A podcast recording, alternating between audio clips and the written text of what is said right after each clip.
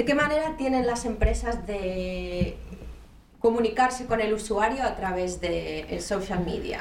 Eh, bueno, las empresas primero tienen que entender la importancia que tienen las redes sociales dentro de su proyecto comunicacional de toda la empresa. Eh, hay que decir que a, a, día de hoy yo creo que ni el 20% de las empresas ha dimensionado el poder que tienen las redes sociales. Eso es lo primero. Ahora, ¿cómo tienen que hacerlo? Pues teniendo a gente preparada y profesional en ese proceso de comunicación.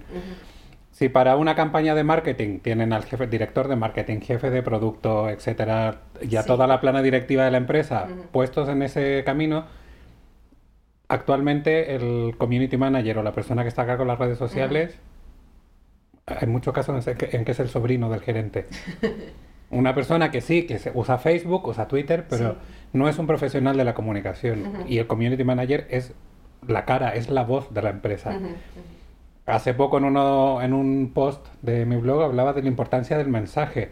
Cómo una palabra mal puesta en un mensaje, un pequeño fallo comunicacional puede generar un problema de imagen a la empresa, de percepción del público, de pérdida de apoyo, de una reputación en caída simplemente por una palabra mal puesta. Y, y ahí ya lo hemos visto, ha habido casos, por ejemplo, yo que sé, bueno, no, no viene precisamente por un problema de comunicación, pero el lo que pasó con Telecinco, el programa La Noria, que perdieron a todos los anunciantes en un plazo de dos semanas por la presión de las redes sociales. Sí. Por una entrevista que, bueno, bastante poco acertada y que finalmente derivó en eso. Y eso debería, o sea, decirles a las empresas lo importante que es el tener a alguien profesional que sepa responder, que tenga cuidado con lo que ocurre, que esté al tanto de lo que se está diciendo de la empresa, sea bueno, sea malo.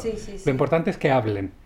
Y ese mensaje que nosotros recibimos, utilizarlo para entregar nuestro propio mensaje y para fidelizar más público y para estar ahí, que nos consideren un par.